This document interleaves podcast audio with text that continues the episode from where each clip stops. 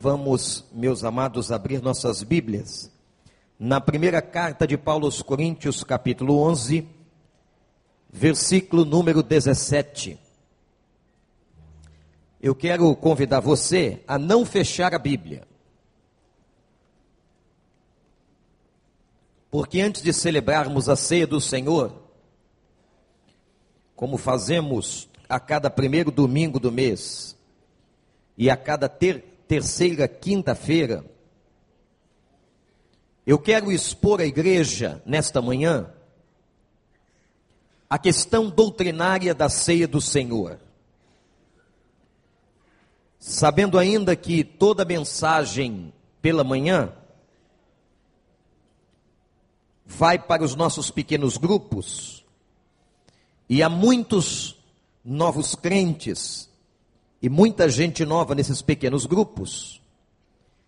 Certamente a explicação doutrinária sobre a ceia do Senhor é muito importante. Sempre a igreja precisa rever, ratificar, confirmar as suas doutrinas básicas para que ela não se perca no seu rumo. Portanto, aqui no texto, 1 Coríntios capítulo 11, versículo 17, para ficar mais facilmente entendido por nós, eu quero dividir esse texto que vai do verso 17 até o verso de número 34 em três blocos. O primeiro bloco vai até o versículo de número 23. Então vamos ler agora o primeiro bloco desse texto, que diz assim: Entretanto, nisto que lhes vou dizer, não os elogio, pois as reuniões de vocês mais fazem mal do que bem. Em primeiro lugar, ouço que quando vocês se reúnem como igreja, há divisões entre vocês, e até certo ponto eu creio, pois é necessário que haja divergências entre vocês, para que sejam conhecidos quais dentre vocês são aprovados. Quando vocês se reúnem, não é para comer a ceia do Senhor, porque cada um come sua própria ceia sem esperar pelos outros. Assim, enquanto um fica com fome, outro se embriaga. Será que vocês não têm casa onde comer e beber? Ou desprezam a igreja de Deus e humilham os que nada têm? Que lhes direi? Eu os elogiarei por isso? Certamente que não. Pois recebi do Senhor o que também lhes entreguei, que o Senhor Jesus, na noite em que foi traído, tomou o pão. Aqui está o primeiro bloco que nós vamos sobre ele refletir. E ele carece, meus irmãos, de uma explicação contextual, histórica, cultural daquela época. Não fecha a Bíblia, não. Que é a seguinte: a igreja primitiva, ou a primeira igreja, ela se reunia, e aqui nós estamos na igreja de Corinto, provavelmente num espaço, numa casa, não haviam templos naquela época. A igreja não tinha uma propriedade legalizada e legal para que pudesse reunir. E era comum que antes da celebração da ceia do Senhor, que foi uma ordenança de Jesus, que até que ele voltasse, os discípulos deveriam repetir a ceia do Senhor. Ele não disse quantas vezes, ele não tratou da periodicidade, mas ele disse: façam sempre isto até que eu venha, e vocês tomarão a ceia novamente comigo no reino de meu Pai. Portanto, a ceia do Senhor é uma ordenança neotestamentária vinda do próprio Cristo. A igreja, então, quando ia praticar a ceia do Senhor, ela fazia uma espécie de celebração chamada ágape, palavra grega para amor. Era uma festa do amor, era uma celebração do amor. E toda festa de crente não é de hoje, sempre tem comida. Eles levavam aquilo que podiam levar, aqueles encontros festivos, homens e mulheres e famílias levavam alguma coisa e havia um compartilhamento, e é isso que estava causando problema para o apóstolo Paulo e chegou a notícia aos ouvidos dele.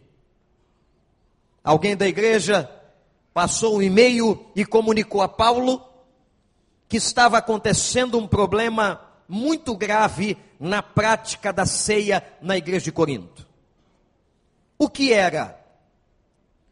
Meus irmãos, quando a igreja estava reunida e cada um trazia o seu alimento, a sua bebida para poder celebrar, os grupos pequenos dentro da comunidade se reuniam em cantos diferentes daquela propriedade, daquela casa então iam compartilhar daquela refeição e depois tomavam a ceia.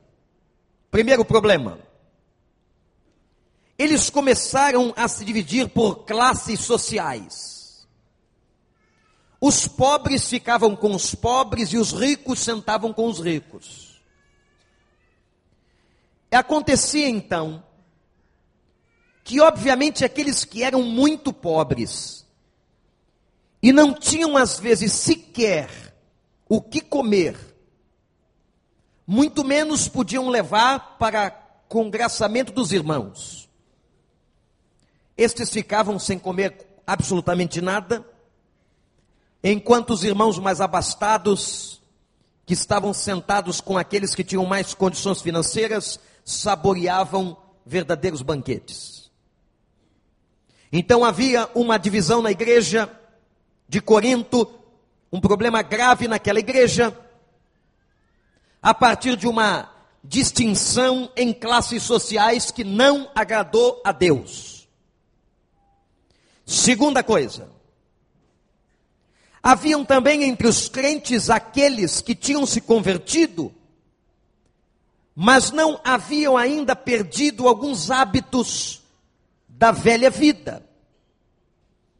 Nos últimos dias, quando nós aqui tivemos o nosso CONEDIC e falamos sobre as dependências, e dizemos, falamos ainda, e os preletores diziam que muitos que se convertem, aceitam a Jesus, precisam ainda de um tratamento de libertação, um tratamento onde os nossos vícios comportamentais vão ser tratados. Este é o processo da santificação, da lapidação.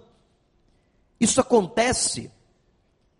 E alguns ainda com o problema da bebida, usavam aquelas reuniões para embriaguez. Então, depois que ficavam embriagados, imaginem isso, as pessoas ainda iam celebrar a ceia do Senhor completamente inconscientes, de maneira irresponsável, isso era terrível. Então, esses dois problemas chegaram aos ouvidos de Paulo.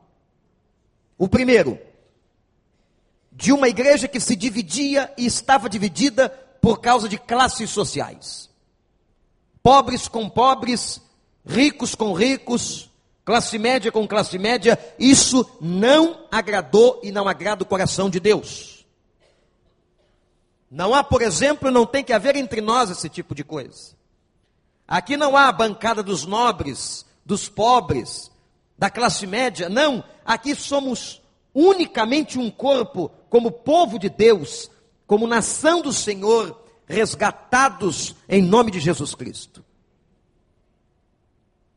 E Paulo então agora vai condenar, como aquele que era o pai espiritual daquela igreja, ele vai condenar as práticas daquela igreja. Ele vai dizer: Eu não vos louvo, eu não me alegro, eu não posso aceitar, eu não posso admitir tal prática entre vocês. E irmãos, que é nesta mesma igreja, isso é muito interessante, muito interessante. É nesta mesma igreja aonde houve o maior debate sobre a questão dos dons espirituais. O que mostra para nós que o que assegura a qualidade da vida cristã não é a prática de dons espirituais, mas é a integridade da pessoa diante de Deus. É a sua comunhão, é a sua santidade, é a sua vida com o Senhor. Nós vemos hoje muitas pessoas buscando uma experiência com dons espirituais. Os dons espirituais são naturais na vida do convertido, mas o que nós temos que buscar, acima de tudo, é uma comunhão com a presença do Espírito Santo, é uma vida íntegra e cheia do Espírito. Quem é aqui que quer ter uma vida cheia do Espírito Santo de Deus? É isso que você tem que buscar.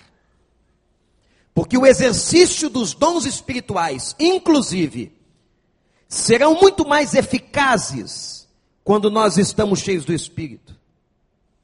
Então vejam que uma das igrejas mais carnais do Novo Testamento era a igreja que mais se falava de dom espiritual, dom de línguas, dom de profecia.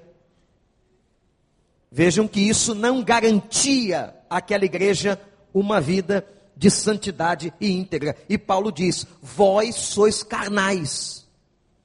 Ele faz uma acusação de uma igreja carnal, vivendo na carnalidade, uma igreja que não tinha a comunhão que deveria ter, e uma igreja que discutia problemas de dons espirituais. Quem é que fala em línguas, quem não fala em línguas, quem é que profetiza, quem não profetiza, quem tem visões, quem não tem visões.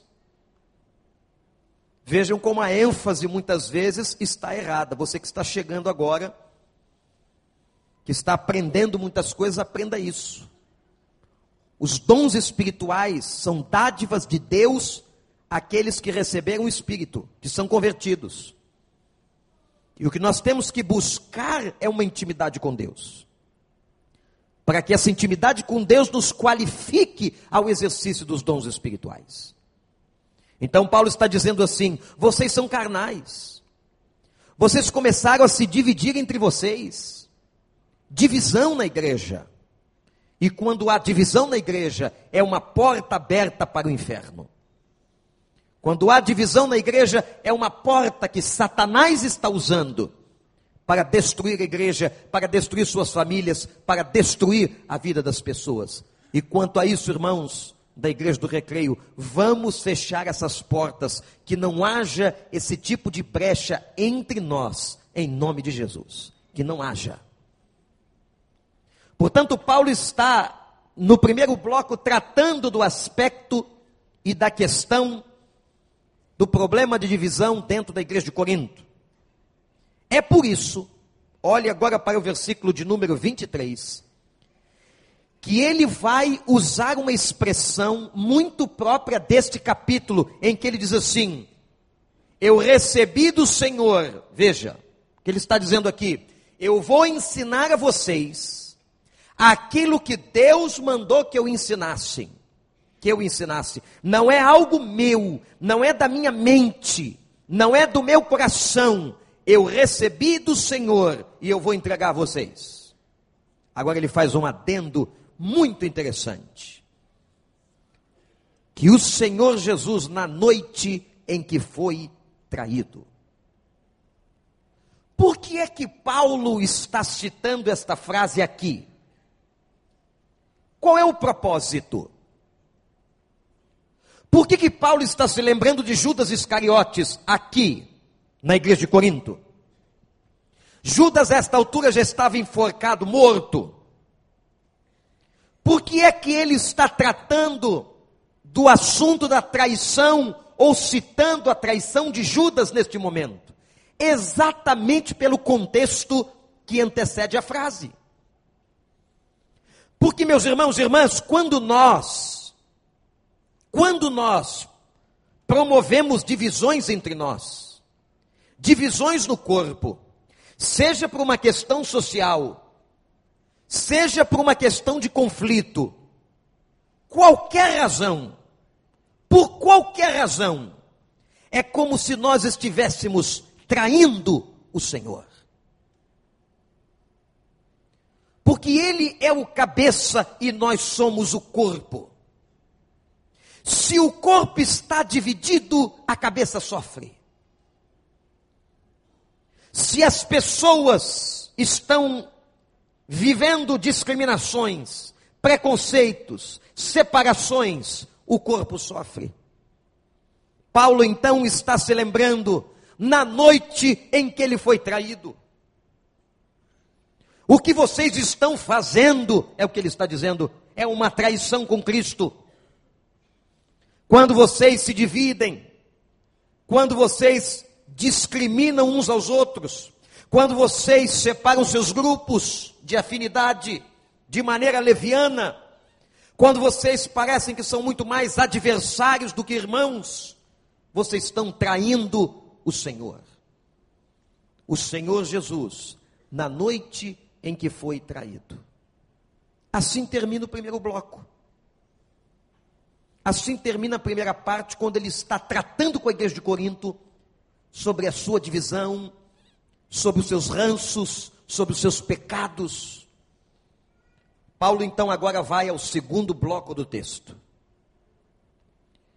O segundo bloco do texto começa ainda dentro do verso 23, quando ele diz que Jesus toma o pão e, tendo dado graças, partiu e disse: Isto é meu corpo que é dado em favor de vocês, façam isto em memória de mim.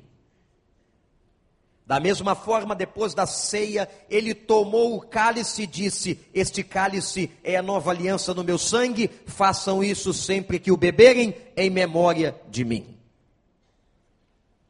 E aí vem uma frase que eu costumeiramente repito quando celebro a ceia do Senhor. Vejam bem, irmãos que agora Paulo vai usar duas vezes uma mesma frase no segundo bloco. Qual é a frase? Façam isto em memória de mim. Repito, igreja. Façam isto. De novo, façam. A ceia é um memorial. O que é um memorial? Alguma coisa que te acende a memória, te lembra. Ora, meus irmãos, o que é que a ceia com o pão e com o vinho está nos lembrando? A morte de Cristo, a entrega do corpo, a entrega do sangue na cruz do Calvário em nosso favor.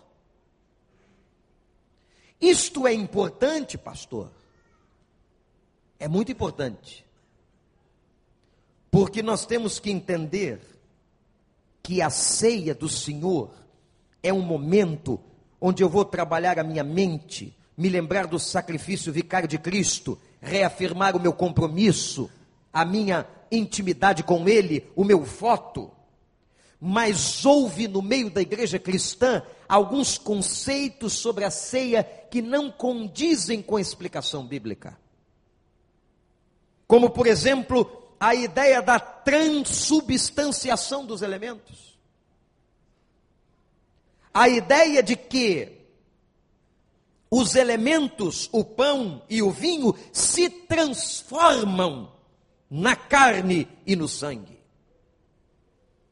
Como se de uma maneira espetacular. Agora, ao orarmos antes da ceia do Senhor, nós tivéssemos neste momento um ato milagroso em que o que você vai beber é verdadeiramente sangue e o que você vai comer é verdadeiramente carne. Isto não tem qualquer base bíblica.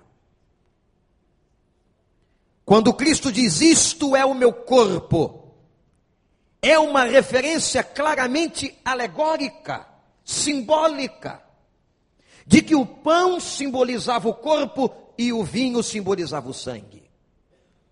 Outra doutrina que surgiu no meio da igreja cristã ao longo da história é de que, neste momento da ceia do Senhor, esta hora confere graça a quem participa.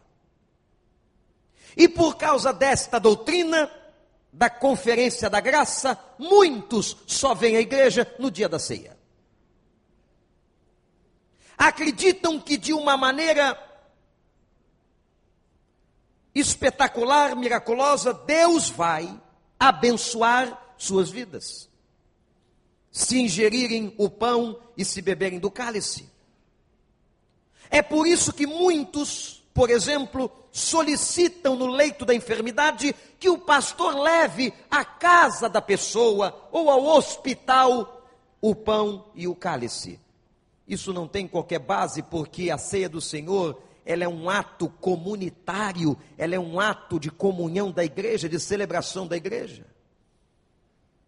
Ora, é claro que se uma pessoa está doente, está enferma no hospital, Deus não vai puni-la, ela não deixará de ser abençoada ou curada, porque ela não está podendo estar na comunhão da comunidade. Porque ela não está podendo estar junto com seus irmãos. Absolutamente. Mas nós vemos ainda entre nós essas duas vertentes de erros bíblicos e doutrinários. Vemos, meus irmãos, há pessoas que vêm à igreja especificamente no dia da ceia, na crença de que a ceia lhe confere uma graça. E há outros que acreditam que estão comendo a carne e bebendo sangue. E Paulo enfaticamente, doutrinando a igreja em Corinto, diz: Façam isso, disse Jesus. Foi Jesus quem disse: Eu estou entregando a vocês o que do Senhor eu recebi. Façam isto em em memória. Quando nós vamos participar, ativamos a nossa memória o sacrifício dele. Isso tem que nos constranger. Isso tem que nos santificar. Isso tem que nos levar ao arrependimento. Isso tem que nos levar à confissão de pecados. Isso tem que nos levar à entrega do coração.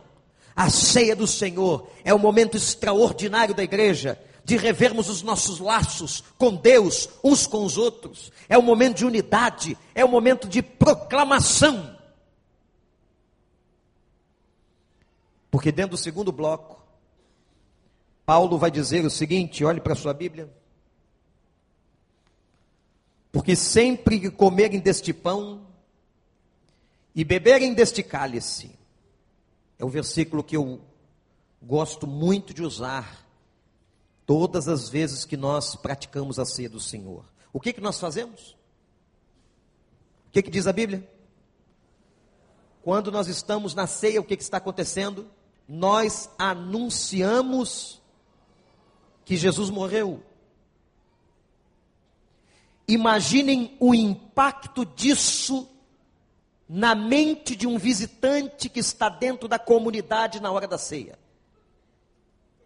O que Paulo está dizendo é que a ceia é a dramatização da mensagem, é o anúncio da mensagem, é a pregação dramatizada, aqueles que gostam do teatro,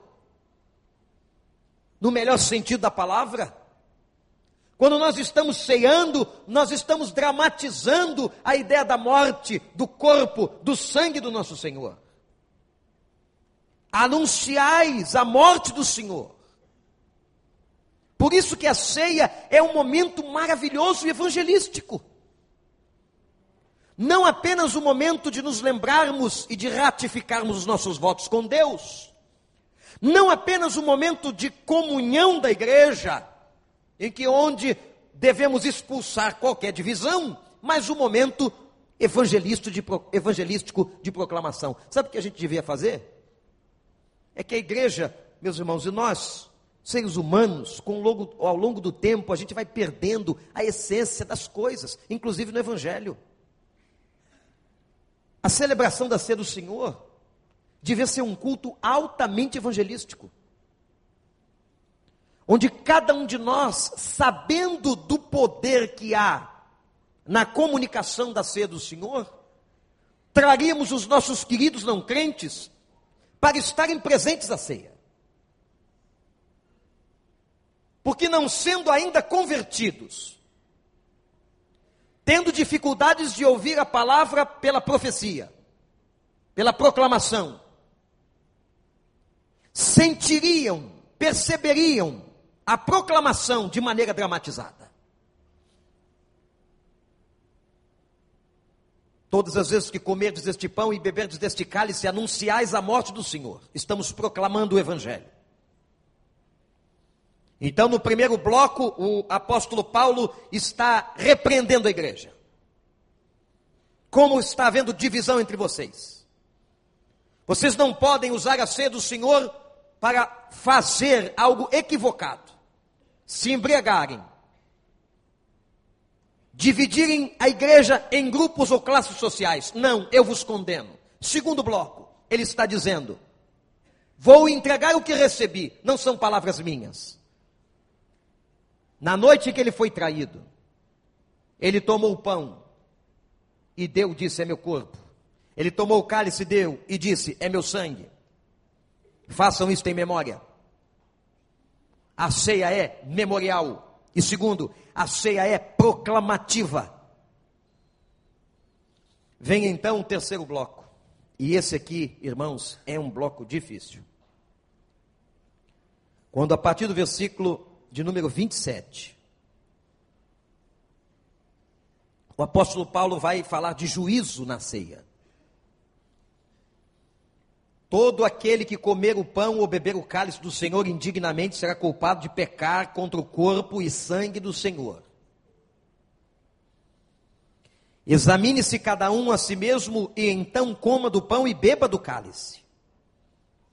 Pois quem come e bebe sem discernir o corpo do Senhor, come e bebe para a sua própria condenação. Por isso, aqui está o grande e difícil versículo desse texto. Por isso há entre vocês muitos fracos e doentes, e vários já morreram ou dormiram. Mas se nós tivéssemos o cuidado de examinar a nós mesmos e não, re, não receberíamos juízo, está falando de juízo.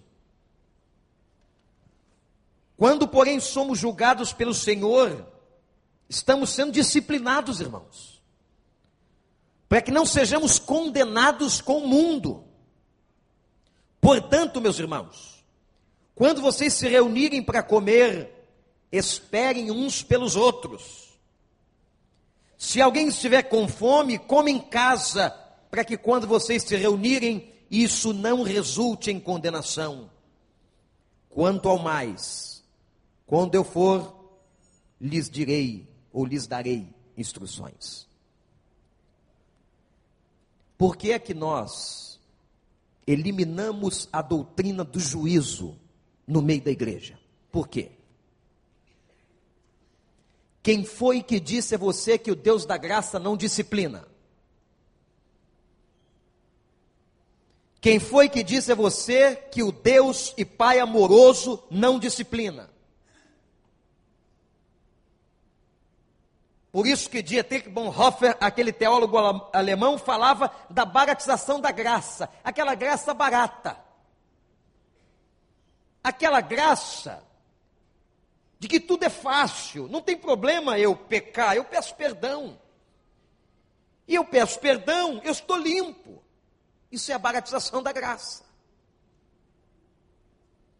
Quem foi que disse que Deus não disciplina?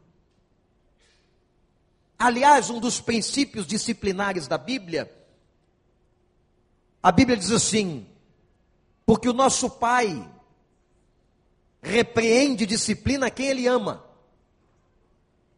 Todo ato disciplinar é um ato de amor. Eu estou falando de ato disciplinar. Deus nos corrige.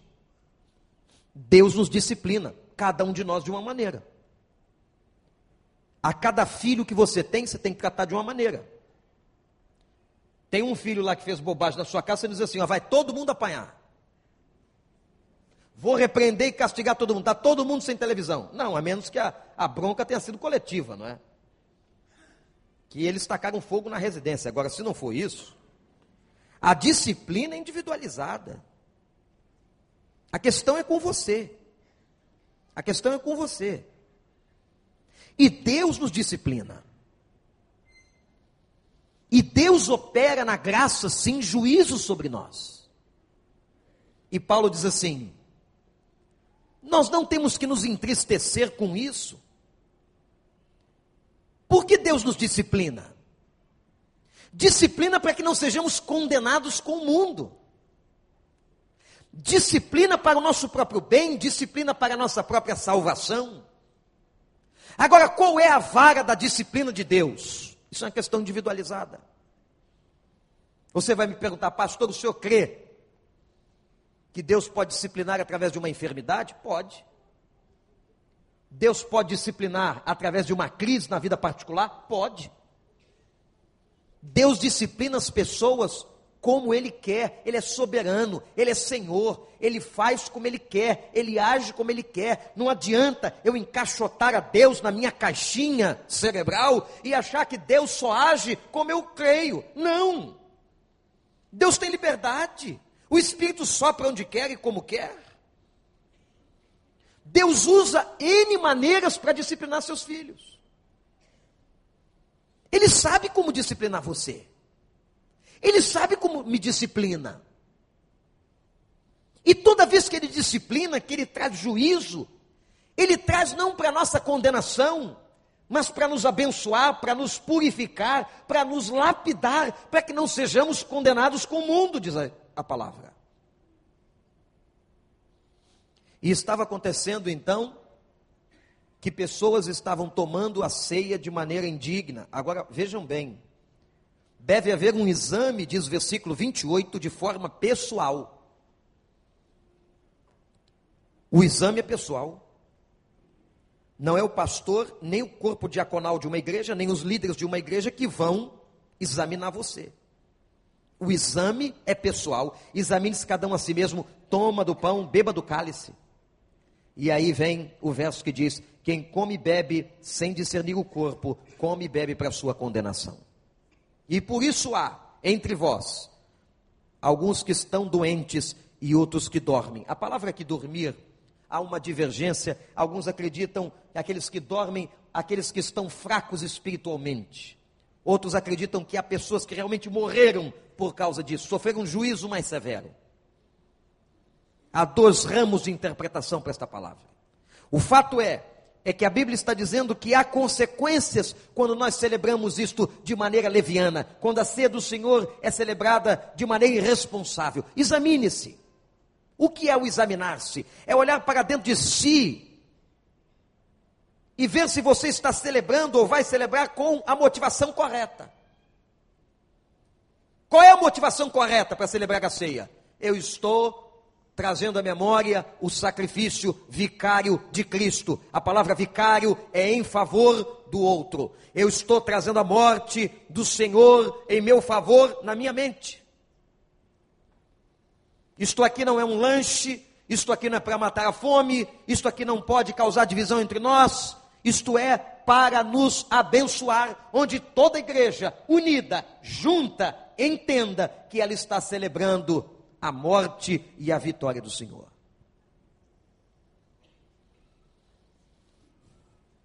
Existe uma prática, e eu vou chamar a atenção, e as crianças não têm culpa nenhuma, de alguns pais que acham que não tem qualquer problema, a criança vem aqui, ela come os pãezinhos e bebe os, o cálice. Ela vai fazer isso porque é natural dela, é curioso, todo mundo faz, ela também quer, não sabe o que tem ali, isso é normal, mas eu quero orientar os pais que não deixem seus filhos fazer isso. Por quê? Não é porque aqui tem alguma coisa eles vão ser castigados, não é nada disso. Não é nada disso. Três vezes, não é nada disso. Quer quatro? Não é nada disso.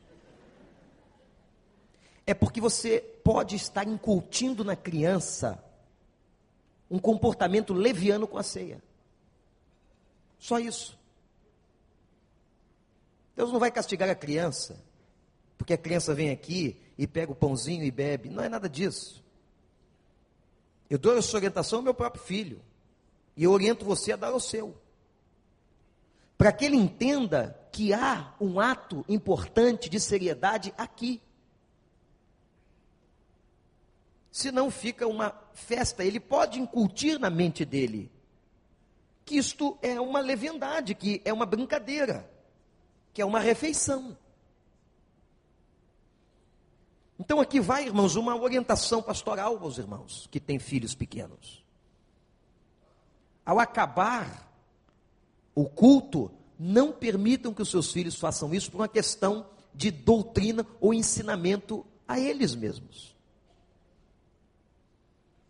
E Paulo está dizendo à igreja que todos devem se examinar. Vejam que o conselho do exame é para quem é crente, porque quem celebra a ceia é crente.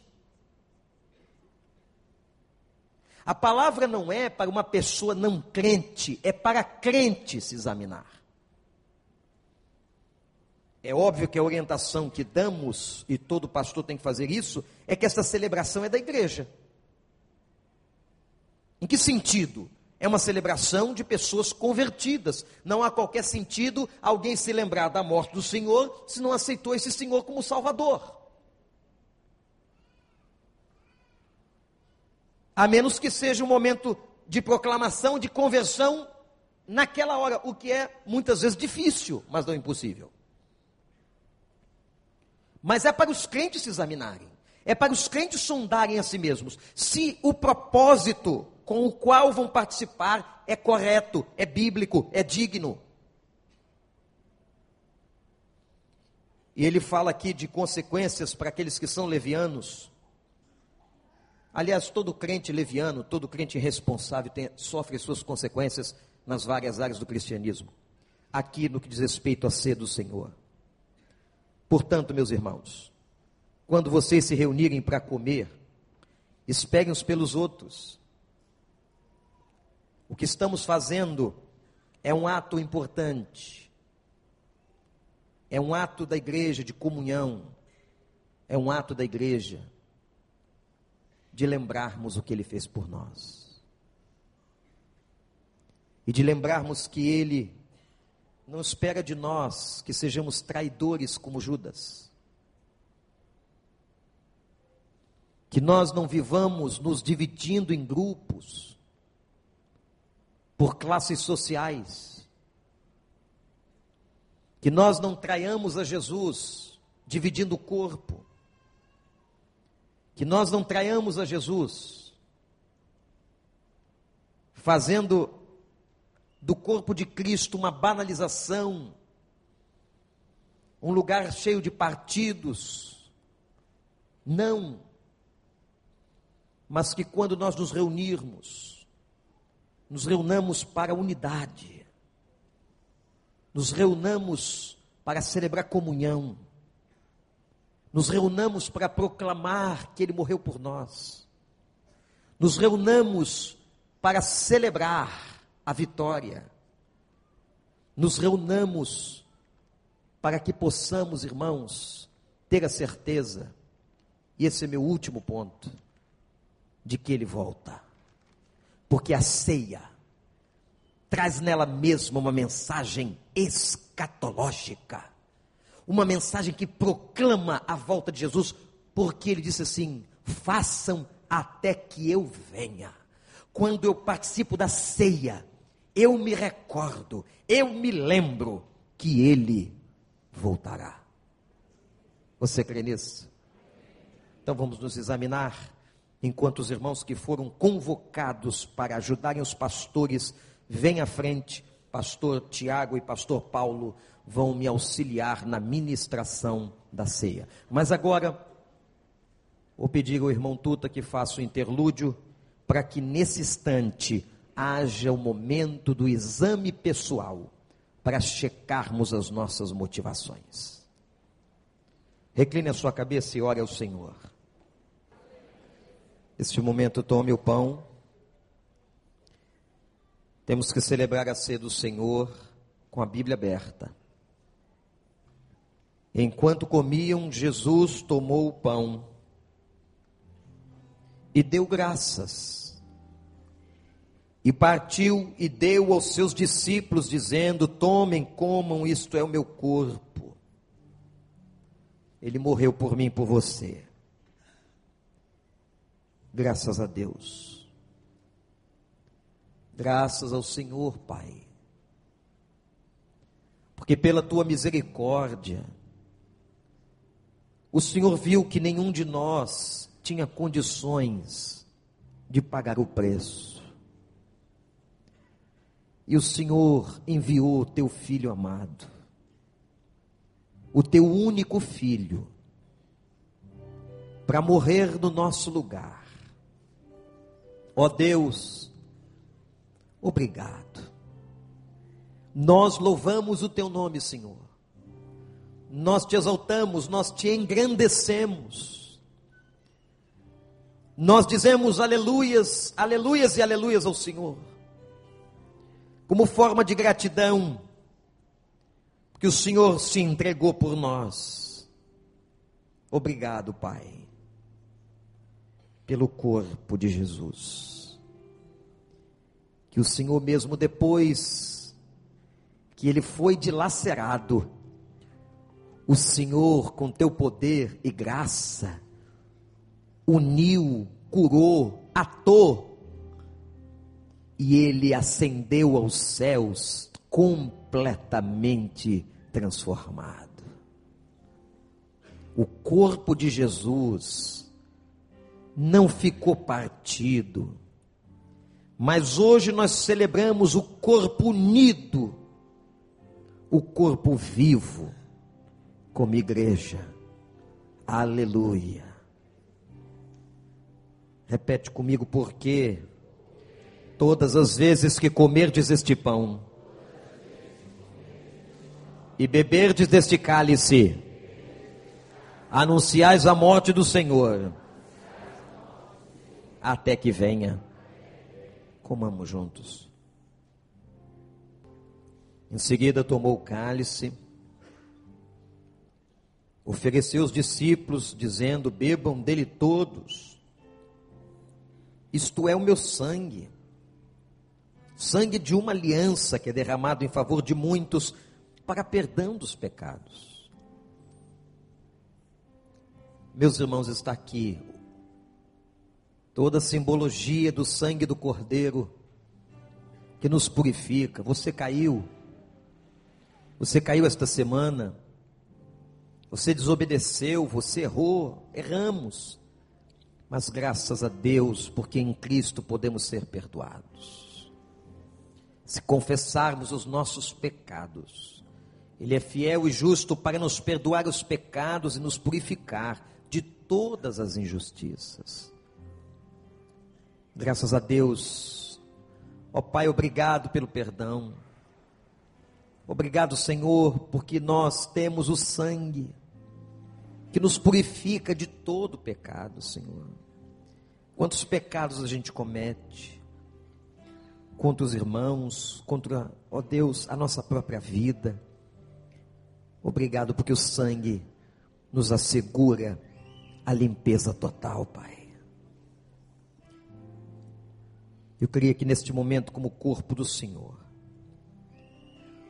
ninguém precisa se levantar e nem ir a uma outra fileira de bancos, mas que vocês que estão na mesma fileira de bancos sentassem próximos uns dos outros.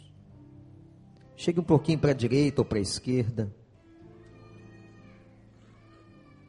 Nesse gesto simbólico de unidade,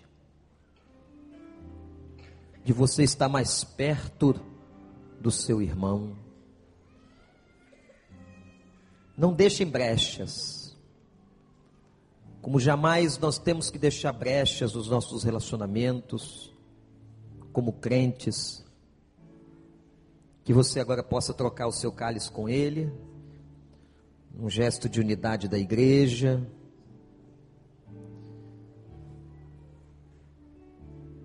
Aquele que está à sua direita, à sua esquerda. Gente, custou e foi preço de sangue. É isso que a Bíblia diz. Não foi uma morte qualquer, não, preço de sangue. Para que nós fôssemos um.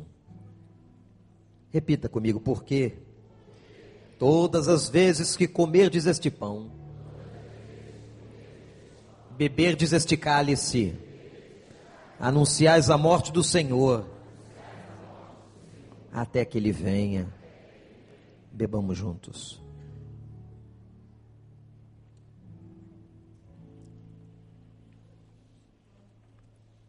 Versículo de Mateus, quando Jesus termina a ceia, versículo 30 do capítulo 26 diz assim: Depois de terem cantado um hino, eles cantaram, e nós vamos fazer isso agora, Robson.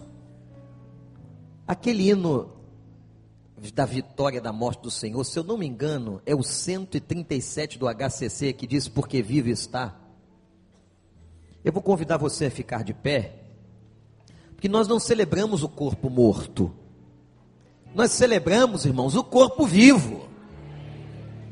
O corpo que está restaurado por Deus e que nós, igreja do Senhor, somos toda a simbologia deste corpo. Louvado seja o nome dele.